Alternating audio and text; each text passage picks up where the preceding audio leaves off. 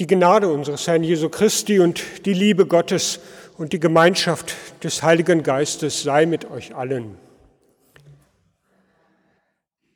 Liebe Gemeinde, der vorgeschlagene Predigtext für den heutigen Sonntag, den dritten Sonntag nach Trinitatis, der kommt auch aus dem Lukasevangelium und steht in einer Reihe mit dem gerade gehörten Evangelium und der Erzählung vom verlorenen Sohn.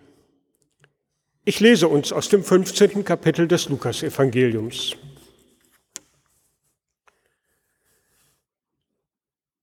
Es nahten sich Jesus alle Zöllner und Sünder, um ihn zu hören. Und die Pharisäer und die Schriftgelehrten murrten und sprachen, dieser nimmt die Sünder an und isst mit ihnen.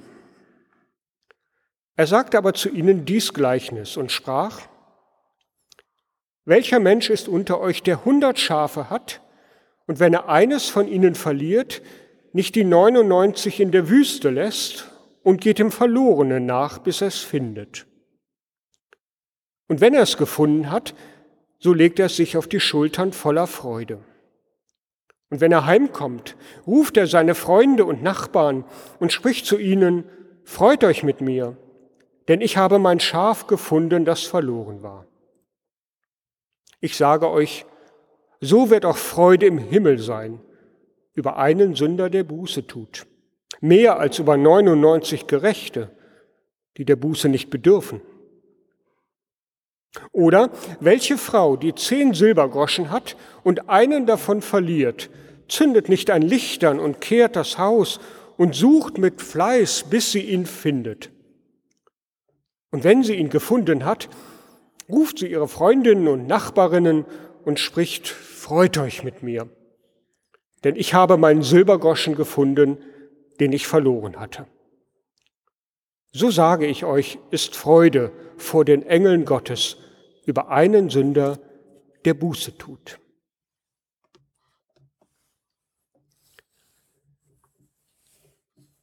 Liebe Gemeinde, der Vater, der sehnsüchtig nach seinem verlorenen Sohn Ausschau hält.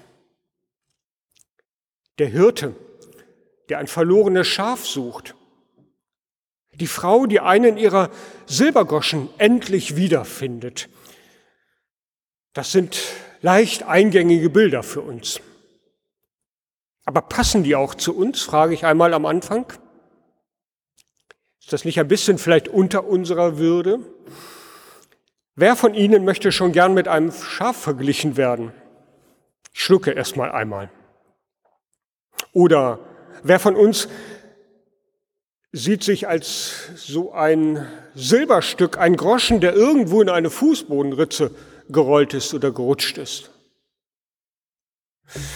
Und mir geht das übrigens auch nicht ganz anders mit den anderen Menschen, die da so um Jesus rum sind und auftreten. Auf der einen Seite, wir haben es gehört, da sind die Schriftgelehrten und die Pharisäer, die wie üblich verdrießlich reinschauen, weil Jesus sich mal wieder mit einem gottlosen Völkchen abgibt. Und auf der anderen Seite sind da die als gottlos geltenden Zöllner und Sünder, habgierige Betrüger, Menschen, die irgendein Vergehen auf dem Kerbholz haben. Nein, das wäre auch nicht mein Platz. Wäre ja auch noch schöner für einen Pfarrer. Am ehesten, liebe Gemeinde, da erkenne ich mich wieder in diesen beiden Personen, von denen da in, dieser, in diesen beiden, beiden Gleichnissen so viel Bewegung ausgeht, weil sie ratlos, rastlos auf der Suche sind. Also in dem Hirten, der sein Schaf und in der Frau, die ihren Silbergroschen sucht. Ich weiß nicht, wie Ihnen das geht, aber Sie, Sie kennen das möglicherweise auch. Wenn ich etwas verloren habe, was zu mir gehört, was ich dringend brauche, mein Schlüsselbund vielleicht mit allen wichtigen Schlüsseln dran, mein Smartphone, in dem ich meinen Kalender führe, dann kann ich ziemlich unruhig werden. Und das wird immer schlimmer, je länger es dauert, bis ich es gefunden habe. Ich kann dann ziemlich unruhig werden, genau wie die beiden in den Gleichnissen. Da bricht dann der gewohnte Tagesrhythmus plötzlich ab, da lasse ich alles andere stehen und liegen, denke vielleicht am Anfang noch, jetzt ganz ruhig bleiben, das können ja nur zwei oder drei Stellen sein, wo, es, wo ich es hingelegt habe, aber dann werde ich zunehmend unruhiger, laufe durch die Wohnung, suche zwei, drei, viermal an derselben Stelle und werde zunehmend ärgerlich, weil mir die Zeit nutzlos davonläuft. Und im nächsten Augenblick, das kennen Sie vielleicht auch, da entstehen dann schreckliche Bilder im Kopf. Was soll werden, wenn ich meinen Kalender nicht wiederfinde?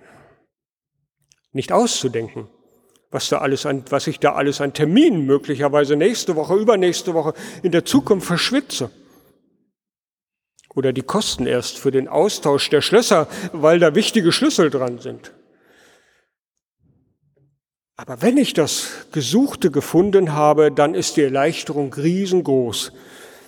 Steine wie Felsbrocken fallen von mir ab. Ich bin sicher, Sie kennen das auch. In unserem Predigtext steckt aber natürlich noch viel mehr dahinter. Das ist ja eine übertragene Bedeutung, ein Bild. Wenn Jesus seinen Hörern gegenüber in Alltagsgeschichten redet, die jeder nachvollziehen kann, dann wissen wir, dann will er häufig etwas ganz Grundsätzliches verdeutlichen. Auch hier. Es geht nämlich um die Frage, wie man sich Gott vorstellt.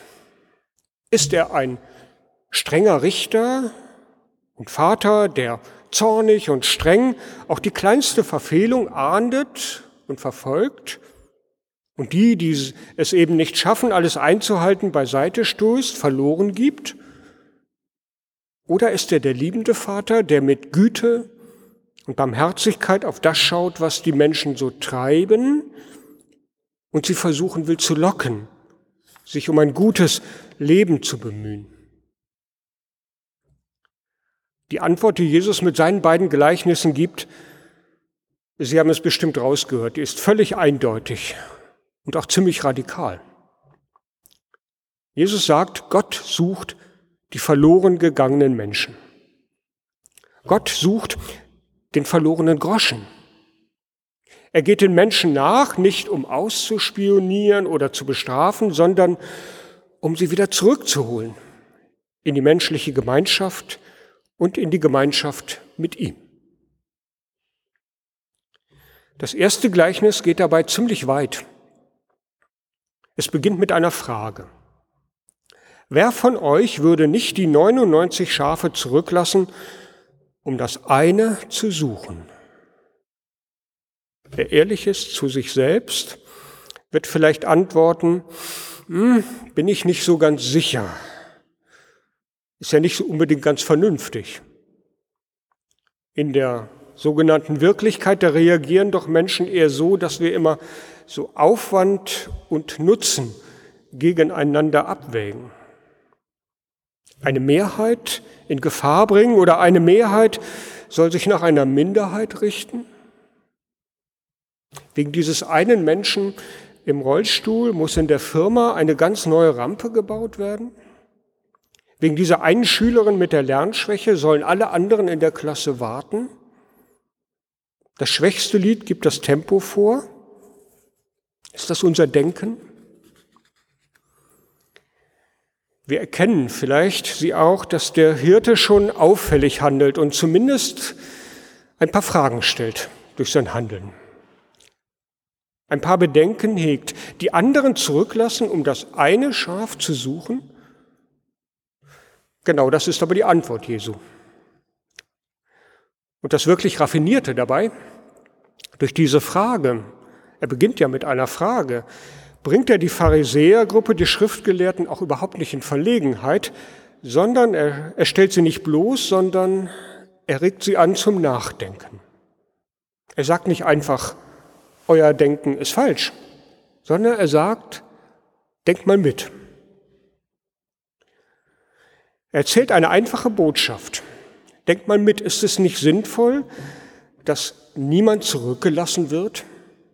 Dass wir auch die im Blick behalten, die einen Schritt langsamer unterwegs sind? Genau genommen spricht Jesus ja eigentlich von Gnade.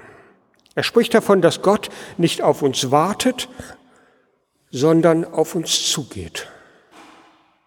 Gott sucht uns, nicht wir ihn. Und warum sucht er uns? Darauf antwortet das zweite Gleichnis. Weil wir wertvoll sind, sagt Jesus, wertvoll wie ein Silbergroschen für eine arme Witwe, die völlig außer sich ist, weil sie ihren Silbergroschen verloren hat. Wer reich ist, für den ist das wahrscheinlich kein Problem, aber wer nur zehn Silbergroschen hat, wird das etwas anders sehen. Das Gleichnis ist genau genommen sogar noch radikaler als das erste vom verlorenen Schaf, weil die Botschaft lautet, lassen wir es uns mal auf der Zunge zergehen, Gott ist ohne diesen einen Groschen, ohne jeden Einzelnen eigentlich arm, wie eine Witwe die ihre Existenzgrundlage in Gefahr sieht. Gott sucht uns, weil er ohne uns alles verliert, was ihm wichtig ist. Insofern merken Sie, geht das Gleichnis noch etwas weiter. Nicht nur, dass niemand zurückgelassen wird, sondern es sagt, ohne uns ist Gott eigentlich arm. Er sucht uns, weil er uns braucht. Wir sind wertvoll für ihn, wie ein Silbergroschen bei zehn anderen.